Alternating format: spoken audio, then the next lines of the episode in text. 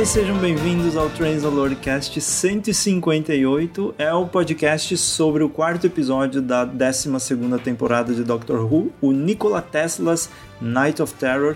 Meu nome é Jonathan Holdorf e eu estou aqui com... A Bruna. E o Pedro. Yay! Eu tô muito feliz.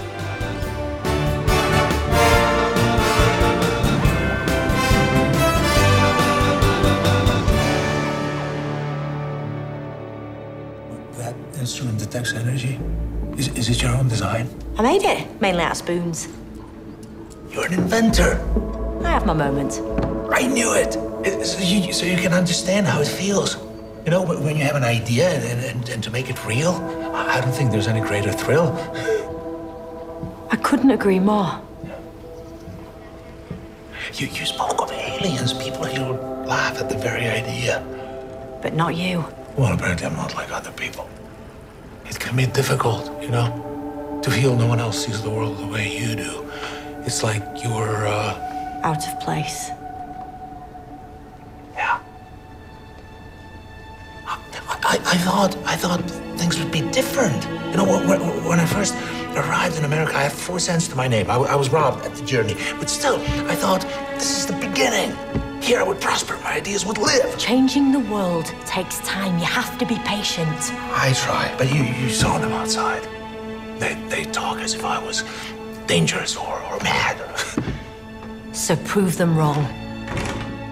Então, hoje a gente está aqui para falar sobre esse quarto episódio, o episódio do Nikola Tesla. Ele foi escrito pela Nina Metrivier, Metivier, eu não sei como é que se fala o nome dela, mas tá tudo legal. É, foi essa escritora, espero que tenha acertado.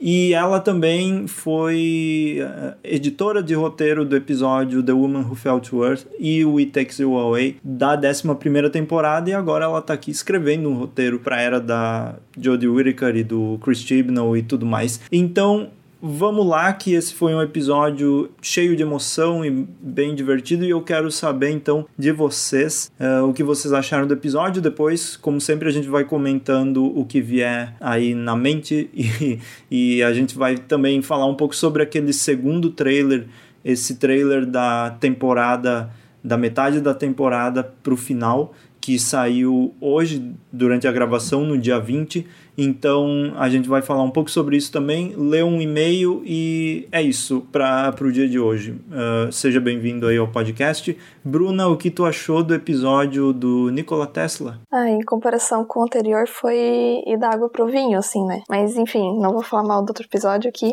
Foi, esse episódio foi assim um filler histórico bem simples, mas muito bem feito, assim. O que eu mais gostei foi o ritmo do episódio, que foi do início ao fim, foi bem interessante, deu tempo para tudo, assim, tudo no tempo certo, deu tempo mostrar os três companions da Tardes, a doutora, mais três personagens históricos ali. Então isso foi muito bom. E outra coisa que ajudou no ritmo também foi eles terem destacado bastante o lado da ciência, assim, que eu gosto bastante. E também uma coisa que eu gosto geralmente quando fazem é quando o monstro começa logo de cara, assim. Isso foi muito importante nesse episódio, eu acho. Porque começou, assim, com um monstro que, na real, era um ser humano, assim. Depois virou os ETs lá. É, e e claro, a parte histórica ali foi muito bem feita, o Tesla foi incrível. A atuação dele, da, da assistente, deu muita vida para os personagens, ficou incrível. O Doctor e, a, e, o, e o Tesla também se identificando e tal, foi muito interessante, foi muito bom de ver. Tem um detalhe que eu vou falar depois, eu acho. Mas enfim, a vilã eu também gostei. É um, é assim, um vilão é um monstro mais. Parece que é básico, assim, mas eu gostei que a motivação não é aquilo de sempre, de ah, vou destruir a humanidade, pronto, queria. Eles queriam alguém para ajudar eles a consertar a nave, coisa assim. Então também foi legal. Todo episódio foi, foi muito bom de ver, assim. É, foi bem oposto do episódio anterior para mim. Eu gostei muito. É, foi bem isso que eu falei, assim, do ritmo, não é um episódio super incrível de final de temporada, é um filler mesmo mas ficou muito bom. E outra coisa que me lembrou bastante é a segunda temporada da série. Não sei o que é, mas me deu a mesma sensação, assim. É, e outra coisa que eu gostei também foi o visual do episódio. Ah, principalmente a Tardes, as luzes lá, tudo. Teve uma parte que parecia a Tardes do oitavo doutor. É, até a nave da, dos monstros lá tinha uma luz bem diferente, assim. Isso é uma coisa que que eu acho que vai continuar na, no resto da temporada. A gente vai falar depois do trailer, né, que saiu. Mas em geral, eu gostei bastante do episódio, assim, eu fiquei muito feliz assistindo ele. Eu espero que o resto dos episódios sejam mais ou menos nesse, nesse nível, assim, ou melhor, né? É, eu gostei muito desse episódio por vários motivos. Um dos principais motivos é que eu sempre admirei muito o Nikola Tesla. É, eu gosto muito quando o Doctor Who brinca com episódios históricos, trabalhando pontos da história que não ficaram muito bem esclarecidos, como por exemplo o fato de que Nikola Tesla acreditava na existência de seres extraterrestres. Se eu não me engano, aquela história dele ter recebido, captado algum sinal que veio do espaço e que ficou meio esquisito é verdade, o que faz muito, o que faria muito sentido, né, ele ter tido uma experiência de contato com extraterrestres e dizer por aí abertamente que ele acreditava em vida fora da Terra. Gostei muito do, do das duas conversas principais que ele teve com a doutora, uma que foi no começo do episódio deles falando sobre criar coisas e outra no final do episódio dele falando que o futuro pertencia a ele. É claro que não é a mesma coisa porque são episódios muito diferentes, mas me tocou pessoalmente bastante da mesma forma é, me emocionou o episódio do Van Gogh. Eu sei que não vai, esse episódio claramente não vai atingir todo mundo da mesma forma que aquele episódio, porque era um episódio maravilhoso e tal, mas me atingiu desse jeito. Eu gostei muito. Eu achei muito legal, muito um acerto muito bom a escolha da vilã, do visual da vilã, porque tem todo aquele aspecto farofa da série, é, mas ao mesmo tempo é bem feito, é condizente com o que tá acontecendo. Apesar de eu não achar que o episódio anterior foi tão ruim assim, assim, como a gente já comentou no, no na última edição do podcast. Uh, achei legal que esse episódio, mesmo que não foi proposital, né? Porque imagino que não seja uma competição, né? Mas esse episódio acertou é, onde o episódio anterior errou, porque o episódio anterior todo, toda, foi vendido como o grande episódio assustador e de terror da temporada. E não foi um episódio assustador, e eu acho que não teria sido o um episódio de terror nem se o episódio tivesse sido muito bem feito, se tivesse dado tudo certo, porque eu acho que não era a proposta bosta. E esse episódio aí não se vendeu como episódio de terror. E foi legal que tinha todo um clima de tensão desde o começo, quando teve aquela cena deles lá é, no, no, nas cataratas do Niágara é, e, o, e apareceu aquele cara lá que tinha sido ressuscitado e tudo mais. Outra coisa interessante é que eu admiro a coragem, apesar disso não me surpreender tanto, a coragem do pessoal que faz Doctor Who de criar uma polêmica, porque, obviamente, parte do público, aliás, uma parte significativa do público de Doctor Who é americano, e eles se sentem muito ofendidos quando figuras históricas americanas é, são colocadas como pessoas não tão perfeitas assim. É, e o pessoal que pesquisou um pouco mais ou leu um pouco mais a respeito dos grandes inventores e grandes cientistas dos últimos dois séculos, é, o pessoal sabe que o Thomas Edison, apesar de ser um grande cientista, um cara muito competente, era uma figura meio controversa justamente pela questão de se apropriar de muitas ideias de outras pessoas. Eu particularmente achei muito divertida aquela história do, tanto do Tesla quanto do Thomas Edison por serem homens da ciência se espantarem, se surpreenderem com a TARDIS, mas o Thomas Edison não entendeu o que, que é aquilo e o Nikola Tesla é, pensar assim, não sei o que é isso, mas ok, eu aceito numa boa e ele já comentou, ele comentou de um jeito muito divertido que a série ainda não tinha mostrado a classe clássica frase é maior do lado de dentro, ele soltou lá um as dimensões interiores transcendem as exteriores, e eu achei isso muito bacana. Uh, eu vou errar o nome do ator, é Goran, eu não sei falar o sobrenome dele, é o ator que fez o Nikola Tesla, é, se eu não me engano ele é sérvio, e o Nikola Tesla é croata, então eles nasceram ali na mesma região, é bacana que eles tenham respeitado a questão ali da etnia, e eu gosto muito daquele ator, eu conheci o trabalho dele numa série chamada Crossing Lines, que é uma série policial bem bacana, semana, apesar de ser no estilo caso da semana, ela foge um pouco do genérico, então fica aí mais uma recomendação. E por fim, eu gostei bastante da participação dos Companions, por mais que eu tenha sentido que nesse episódio não tenha havido um desenvolvimento que a gente estava torcendo para ver, que a gente viu um pouquinho do, do é, de introdução a isso nos primeiros episódios. É, a Bruna falou que comentou que esse foi um episódio filler. Não sei se eu posso discordar, mas eu acho que ainda é cedo para dizer que é filler porque teve tanta coisa acontecendo, tanta informação que talvez eles usem as coisas que foram introduzidas nesse episódio para amarrar no final da temporada. Então, é, não vou dizer que foi uma grata surpresa, porque eu já tava com expectativa positiva em relação a esse episódio, justamente por gostar do ator, por gostar de episódio histórico, por gostar do Nikola Tesla, mas as minhas expectativas foram atendidas e eu tô plenamente satisfeito. Era isso que eu tinha a dizer por enquanto. Então, para mim esse episódio foi muito legal. Ele. É claro que eu tava com a expectativa um pouco mais baixa depois do anterior, que eu já falei sobre ele, mas uh, eu sabia, assim, no meu instinto, que esse seria um episódio legal, porque não tem como errar, né? Episódio histórico, Nikola Tesla e tudo. A gente já sabe como o Doctor Who lida com esses episódios históricos nesse estilo e sempre dá certo, assim. Eu acho que um dos pontos mais que vão ficar destacados, assim, da era do Chris Chibnall são esses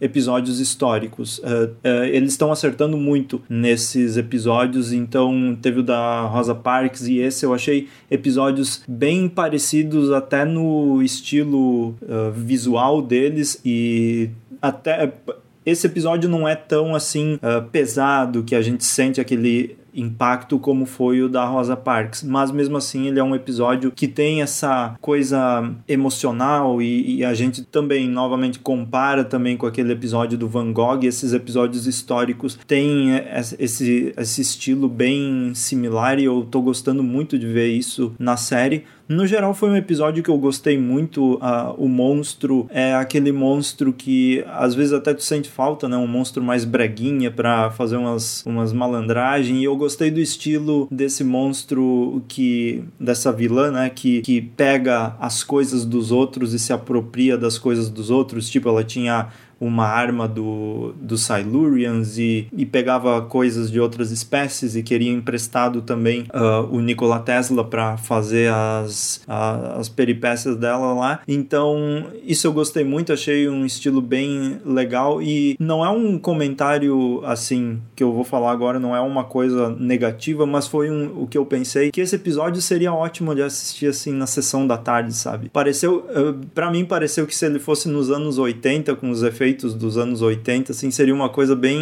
uh, legal de assistir e a gente, sei lá, cresceria assistindo esse episódio, lembrando, ai, como foi legal esse episódio, porque ele tem toda essa, essa coisa de eletricidade, invenções, e aí um monstro uh, invadindo o planeta, e aí eles lá uh, fazendo coisas com a mão mesmo, a doutora e o Nikola Tesla indo naquela torre e tudo mais, eu achei bem, não sei porquê, me veio assim na cabeça a coisa, parecia seu filme ou até mesmo o episódio de Doctor Who dos anos 80. E então eu gostei muito disso. Uh, tá certo que não é um monstro surpreendente e tal, mas mesmo assim eu, eu, isso foi legal. Só eu não sei se a gente vai ir comentando, mas eu já posso trazer esse assunto. Eu achei que os companions desse episódio novamente e durante a temporada, o Ryan, o Graham e a Yas estão ficando bem de lado durante a temporada. Eu acho que está faltando um desenvolvimento neles, por enquanto a gente está vendo muito pouco. Uh, teve toda aquela coisa da, da Grace na temporada anterior, do luto, aí teve o Ryan e o, o Graham nesse luto. O Ryan também tinha uh, uma parte da, da construção dele foi que ele tinha dispraxia, né? E a gente viu isso em alguns episódios na temporada anterior, mas uh,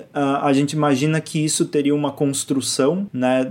Eh, e isso se encaminharia talvez para a gente ver uma evolução, sei lá, alguma tipo alguma superação, alguma coisa assim. Não sei, não sou eu que estou escrevendo, mas a gente imagina que quando eles introduzem alguma coisa, ela vai ter alguma continuação. E eu achei, tô achando meio esquisito que ela não tá continuando essa essa evolução dos personagens não tá continuando e eles que meio que ficaram de lado nessa temporada, por enquanto, pelo menos. Uh, mas, a, ao mesmo tempo, a gente tá começando a ver uma doutora que tá indo mais pros lados, assim, do 11 doutor, sabe? Que é felizinha e tudo mais, mas ela tá começando a ameaçar espécies e até mesmo uh, pensar em matar essas espécies. Eu não sei o que, que aconteceu ali, porque ela falou que ia matar eles, uh, matar o monstro, e daí no fim eles fugiram. Eu achei que ia matar mesmo, não sei o que, que aconteceu exatamente no fim do episódio, mas uh, a gente já tá vendo um outro lado dessa doutora, e principalmente depois de toda aquela história com o mestre, isso começou a, a mudar um pouco. Então eu tô curioso para ver essa evolução dela e essa mudança que eles estão trazendo aos poucos. É uma palavra aqui, é.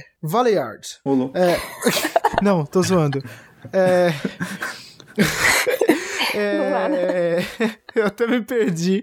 É... Não, uma coisa que eu queria falar é que eu achei muito interessante uma comparação em relação ao Nikola Tesla e as figuras históricas que a gente teve nos primeiros episódios, retomando a Ada Lovelace e a Nur Inayat Khan. É, nos dois primeiros episódios, a doutora apagou a mente delas para que a presença da doutora não interferisse no curso da história. É, e nesse episódio, a doutora, obviamente, não apagou a mente do do Nikola Tesla, mas tem uma coisa muito interessante em comum entre as três figuras, é que a série fez questão de deixar claro que não é a historinha que eles inventaram na série dessas figuras históricas encontrando uma alienígena que torna essas figuras históricas geniais. Essas figuras históricas são geniais porque elas foram pessoas importantes que tinham é, uma inteligência fora do comum e souberam direcionar muito bem essa inteligência. E por mais que não seja uma mensagem que fique explícita, é uma mensagem que o público sente, e eu gosto muito porque é uma mensagem importante para passar para o público é, infantil, ou para os adolescentes, ou para a família como um todo, que normalmente é o objetivo de Doctor Who. Então, fica aí mais um ponto positivo para essa temporada como um todo, que mais uma vez se manifestou nesse episódio. Isso que o Pedro falou de apagar a memória, eu fiquei o episódio inteiro esperando isso acontecer, principalmente apagar a memória do Thomas Edison. Tipo, do Tesla, tudo bem, porque ele é legal e tal, mas o Thomas, ele podia, né, fazer alguma coisa com memória, enfim. É, tá, tem muita coisa para falar. É, o Jonathan falou que esse episódio, se tivesse efeitos piores e tal, ia aparecer coisa de sessão da tarde. E isso para mim é exatamente o que é a segunda temporada, tipo, episódios nesse estilo e com efeito pior e tal. E é muito legal que esse episódio foi tipo isso, só que é melhor ainda e muito mais mais bem feito porque tem mais é, orçamento e a série tá mais avançada e tal. Tá, sobre a vilã, eu também gostei muito do visual dela e também é, o visual dela e a motivação são duas coisas que deixaram a vilã mais real, assim. Foi bem aquele. Também outra coisa que lembrou a segunda temporada, aqueles monstros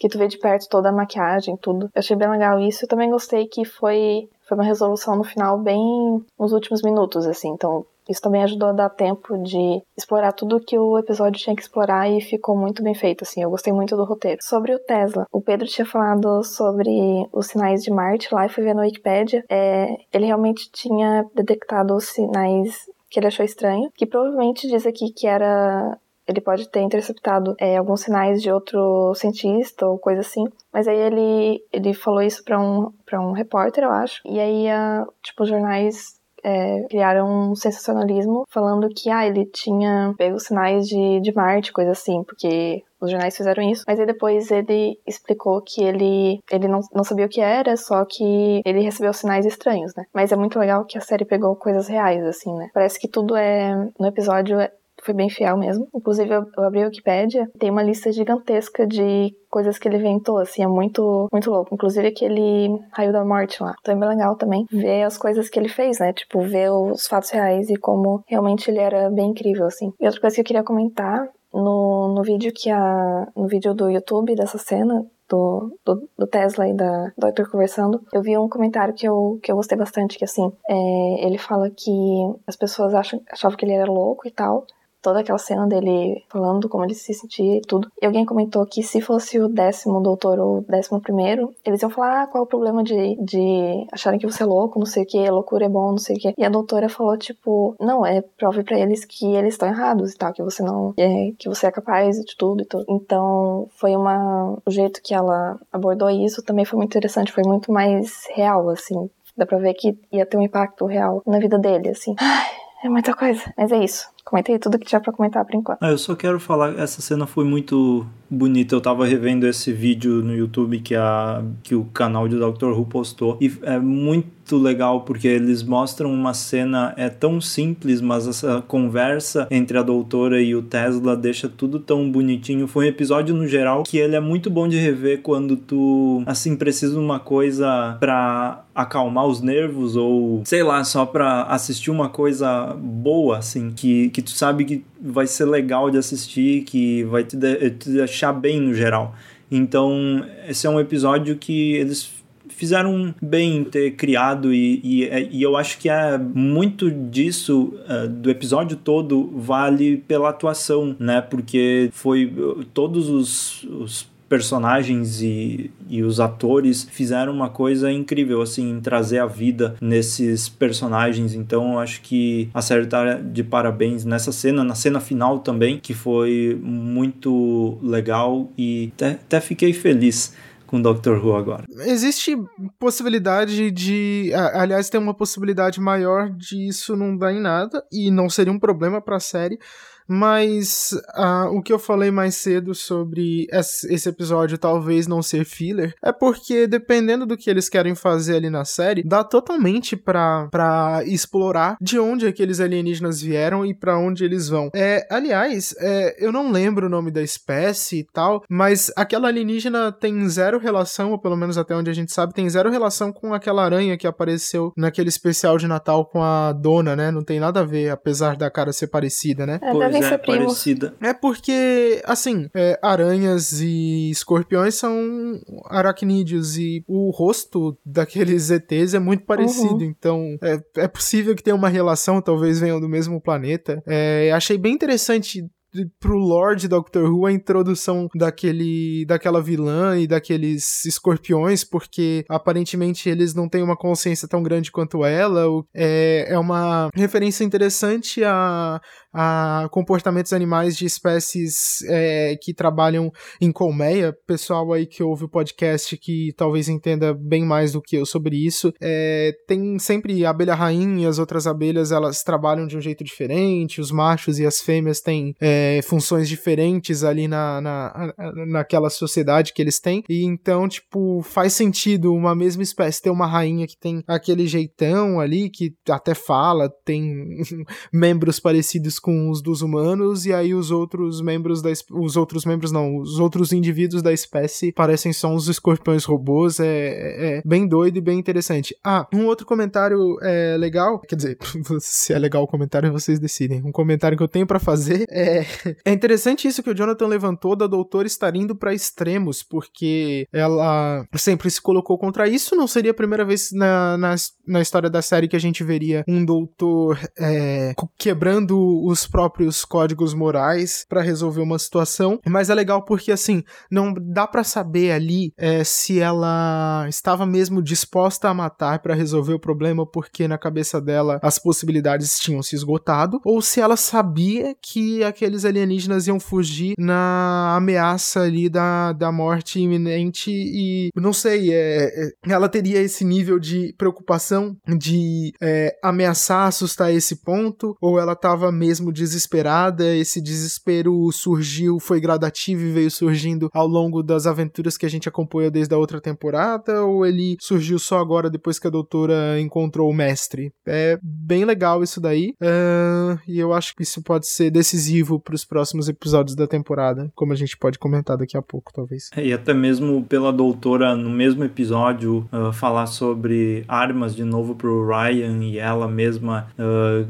já pendendo um pouco pro outro lado da moeda, eu acho que é, eu gosto desse tipo de coisa quando a série uh, que é, traz essa, essa ideia de que a, a doutora não é perfeita, assim, e que ela pode falar uma coisa, mas depois ela faz outra completamente totalmente ao contrário. Eu gosto quando isso é proposital. Às vezes eles fazem isso, uh, eu já, vi, já percebi algumas coisas na era do Chris Chibnall e até mesmo nas outras, né? Mas agora a gente falando da era do Chris Chibnall, que a, a doutora às vezes fala uma coisa, mas ela age de outra forma pelo roteiro, não porque necessariamente foi algo proposital, mas porque o roteiro quis de determinada forma. Então eu acho interessante quando isso faz parte do personagem, que a gente vê ah, ela não é tão, tão perfeita assim, não é só da paz. E eu acho legal ver esse lado.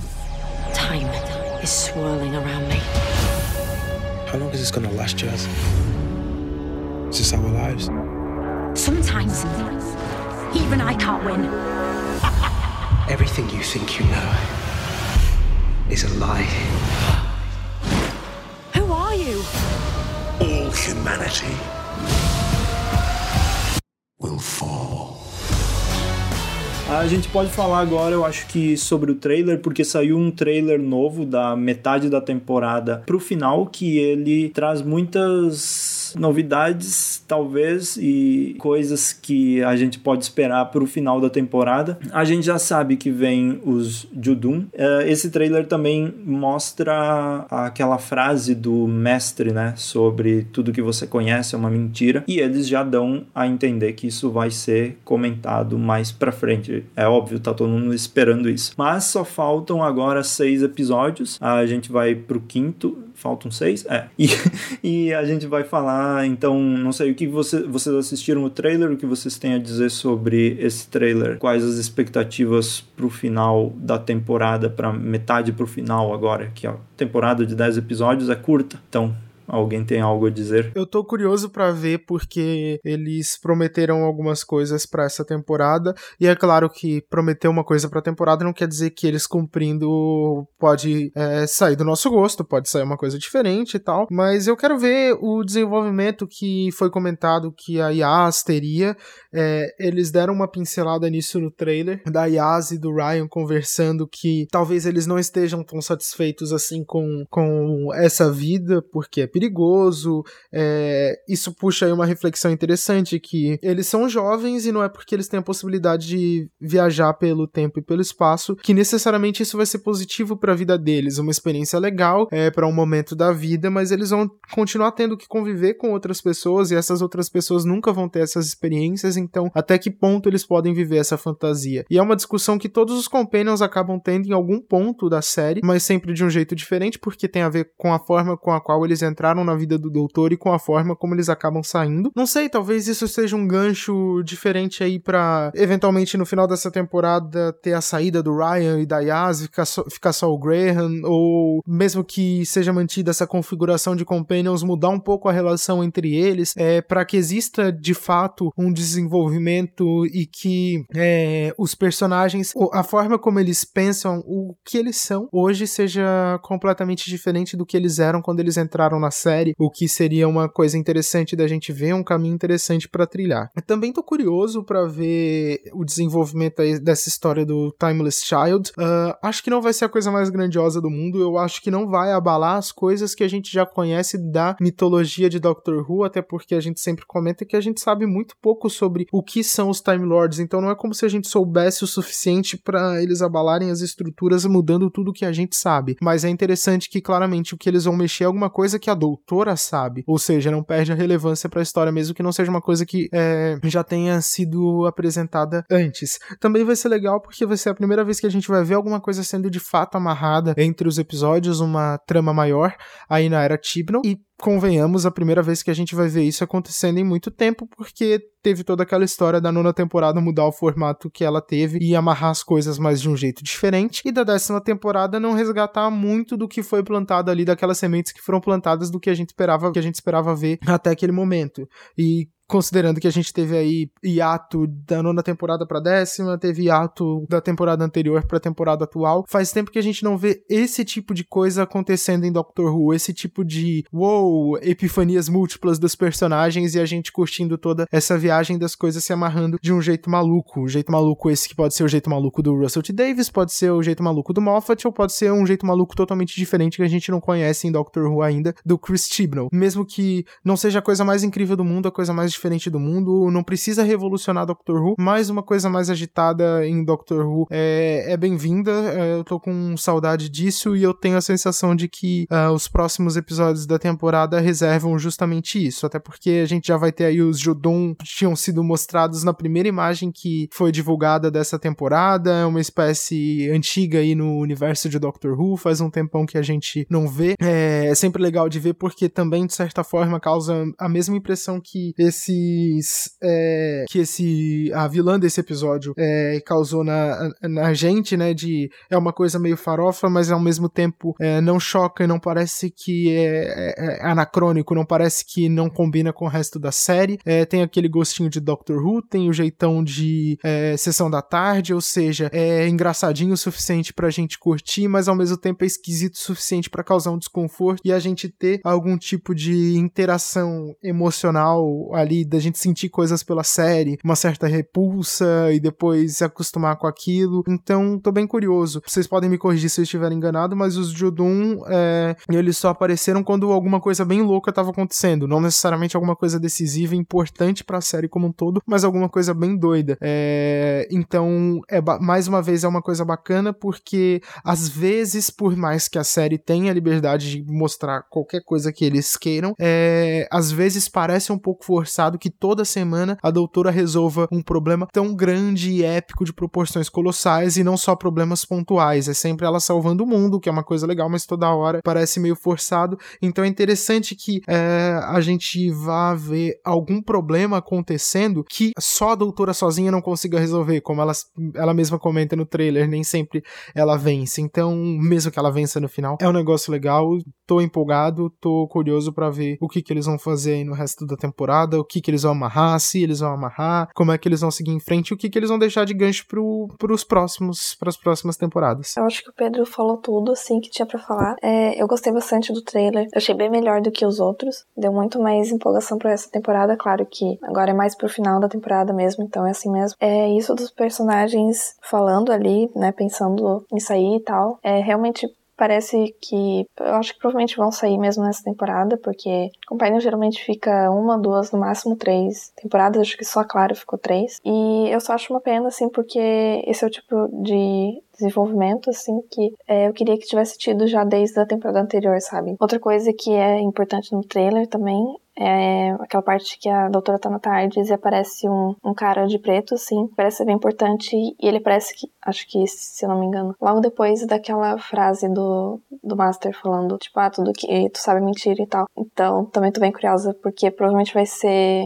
o Senhor do Tempo importante e tudo. É, eu tô bem empolgada pra ver esse final da temporada, que vai chegar mais rápido do que a gente espera, porque são menos episódios, né? É, do resto da temporada, assim, eu também, eu tô esperando, tem um episódio, acho que é o 6, que parece ter um conceito legal, assim, que os, os todo mundo na Tardes vai se separar, assim, acho que pra é, desvendar um mistério. Então isso vai ser interessante. E tem dois episódios logo antes do final da temporada que eu vi que são, assim como esse último episódio do Tesla, são dois episódios que são escritos e dirigidos por mulheres. Ou seja, vai ser bom, provavelmente. Enfim, é isso. Bom, uh, eu gostei do trailer, é tudo isso que vocês falaram. Eu tô numa expectativa muito grande e achei. Talvez aquele cara que tá na Tardes nem vai ser nada, vai ser só um vilão aleatório, mas é bom criar expectativa para depois ficar reclamando. Mas é, é isso, eu tô muito empolgado pro final da temporada. Eu acho que esse episódio do Judum, por exemplo, que é duplo, eu no geral, gosto de episódio duplo e eu acho que vai ser bem divertido e os outros também me deu uma expectativa grande. Tem, tem uma cena de um episódio numa nave assim que não sei porque me lembrou a sétima temporada, mas não de um jeito ruim, eu só lembrou. E eu só tô meio confuso do porquê essa temporada é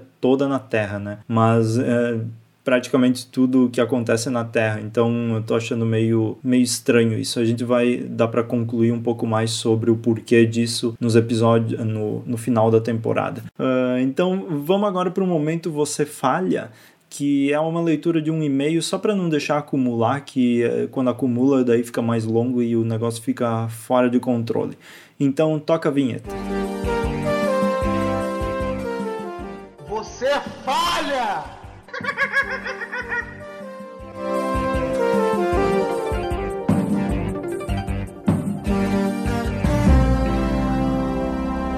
Tá, então agora a gente voltou para o momento Você Falha, que é o momento dos e-mails e recadinhos e tudo mais que o pessoal manda pro podcast para a gente ler. É, o e-mail que a gente recebeu é do Eric Romão. É, ele fala: Oi, pessoal. Não ouvi o podcast há algum tempo. É muito bom voltar com essa, com essa nova temporada. Esse último episódio foi bem doido. Muitos personagens e coisas acontecendo, todo mundo se sacrificando sem motivo e etc. Achei o twist estilo Planeta dos Macacos. Foi meio desnecessário, mesmo se fosse um planeta alienígena. Dava para entender a mensagem da conscientização, a ideia de ser a Terra só deixou a história ali no tempo mais complicada. Só não foi pior do que a Lua ser um ovo de dragão. é, aquele pai do cabelo verde era muito chato. Sim, é, considerando o tema do episódio, eu acho que eles quiseram representar o conflito de gerações que vemos na sociedade hoje. Mas como Como tiveram pouco tempo de tela, ficou só irritante. Isso serve para todos os outros personagens secundários. Fiquei meio desapontado com o roteirista porque It Takes You Away foi um dos meus favoritos da temporada passada. Também é bizarro, mas é de jeito bom. Espero que o episódio do Tesla seja melhor. Vocês lendo do futuro já sabem a resposta. É, realmente. Porém, um momento que eu gostei foi a cena em que a doutora convence o monstro a se trancar na jaula. Foi uma solução criativa para o problema e mostra como aquelas criaturas são mais inteligentes do que parece. Também gostei do design do monstro. Agora, uma coisa que fiquei pensando sobre Spyfall. Como o mestre se regenerou com o rosto específico do Ou. Será que foi uma coincidência, influência inconsciente como o 12 segundo doutor? Ou ele escolheu de uma forma específica, como arrumando na série clássica. A segunda teoria faz mais sentido para mim. Pode ser que o mestre, no fim de uma de suas vidas, buscou alguém em que o doutor confiava para executar seu plano e se infiltrar no MI6 e escolheu aquele rosto. Peraí, é, não sei se a série vai responder isso, mas fico com curiosidade. E a pergunta que. a pergunta que não quer calar: cadê o Benny? Meu Deus, aquela velhinha foi muito chata. É, o Pedro quer comentar alguma tá, Vou é, comentar sobre o e-mail, que eu concordo com tudo que ele falou aqui, porque eu não, não participei do podcast desse episódio de Orphan é, 55. Assim, uma coisa que eu achei muito bizarra foi justamente os personagens, assim, tipo, todo mundo tinha uma motivação bizarra, assim, aquele pai e o filho, nada a ver. O, o casal de velhinho lá também, totalmente nada do que eu esperava, e, e aquela, ah, aquela mulher e a filha lá, enfim, horrível. Pedro. Interessante, acho que eles não vão esclarecer nessa temporada porque eles costumam esclarecer menos coisas que o mestre faz do que coisas que a doutora faz, e muitas vezes isso já é bem pouco.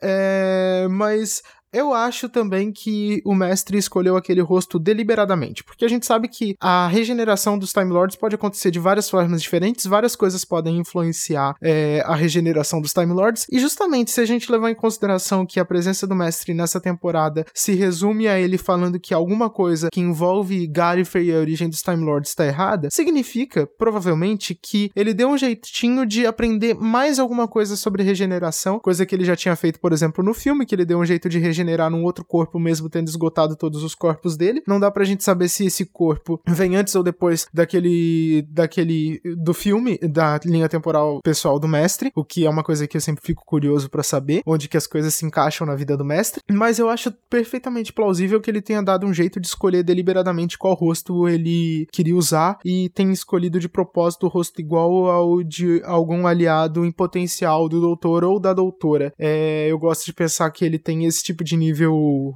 estratégico, em vez de simplesmente improvisar, que é uma coisa que a doutora faz mais. É, eu acho que seria totalmente a ver com a, a com a personalidade dele. É, calcular as coisas nesse ponto. Outra possibilidade é ele ter só, tipo, é, usado aquele corpo, assim. Porque esses dias eu tava, tava naquela Wikipédia de Doctor Who, sabe? De fandom e tal. E tinha um vídeo, tipo, com toda a história do mestre, assim, que eles fizeram, bem legal. E eu lembrei que, tipo, é, depois do primeiro mestre já, é, porque tem o primeiro mestre, tem aquele mestre que fica todo desconfigurado, assim, e depois disso ele é, possui outro corpo. E eu não tinha percebido isso, mas ele continua possuindo outro corpo até, até o mestre da Guerra do Tempo, eu acho. Então é outra possibilidade também, porque talvez nem seja regeneração. Como o Messi sempre dá um jeito de sobreviver e tal, pode ser que. Eu gosto de pensar que é, ele segue a ordem certa, tipo, depois da Missy, eu acho que fica mais, mais fácil de entender. Pode ser que talvez a Missy tenha morrido e, sei lá, achado um jeito de sobreviver e, e sei lá, usou o corpo lá. É isso que eu acho, assim. É, no episódio Spyfall ele meio que explica um pouco, né? Ele diz que ele diminuiu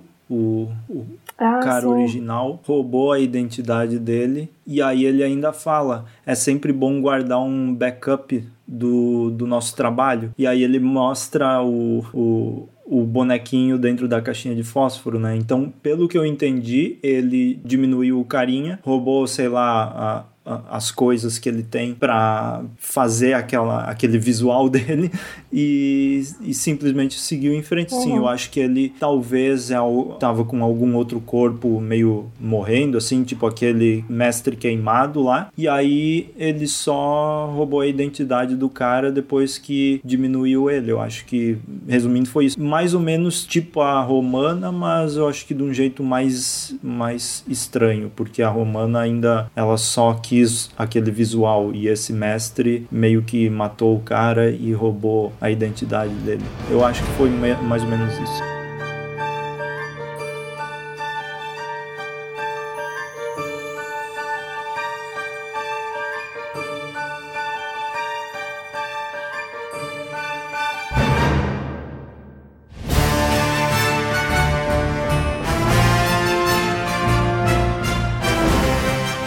Mas é isso?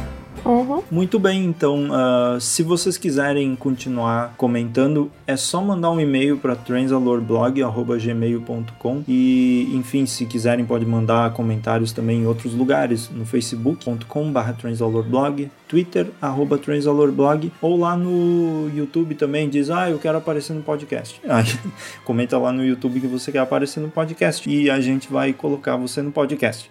E então. Mas só em áudio, não em ah, vídeo, vai- porque não dá pra aparecer. É. A gente consegue colocar em vídeo sim? Não fala pra eles. Não, não, não destrói o sonho das crianças. Desculpa. Ah, vamos tentar uma coisa diferente também. Você, é, pessoal, ah, vocês podem entrar no, no Anchor, no onde a gente coloca o podcast e se vai lá no nosso Twitter e clica no link que é mais fácil do que eu ficar falando ele aqui porque é um link meio esquisito e enfim. Se você encontrar o nosso podcast no Anchor, Anchor, você pode mandar uma mensagem de voz. Então, se você quiser mandar uma mensagem de voz, pode mandar uma mensagem de voz. É só clicar lá. Talvez dê certo de você mandar uma mensagem de voz e a gente pode colocar aqui no podcast em vez de ler e-mail. Meu Pode ser Deus, legal que legal. também. Não sabia que tinha isso É, aqui eu lembrei. Futurista, que evoluído. É. É tipo áudio do WhatsApp. Muito, muito legal. Isso. É o Zapcast agora. Então. Zapcast. ah, beleza. A gente vai indo. No próximo é sobre o Judum. E até mais, pessoal. Tchau. Até, tchau. Falou, galera. Bate a mão e bate o pé. E bate o pé. Tchau. E bate o pé. Até. E aí, falou.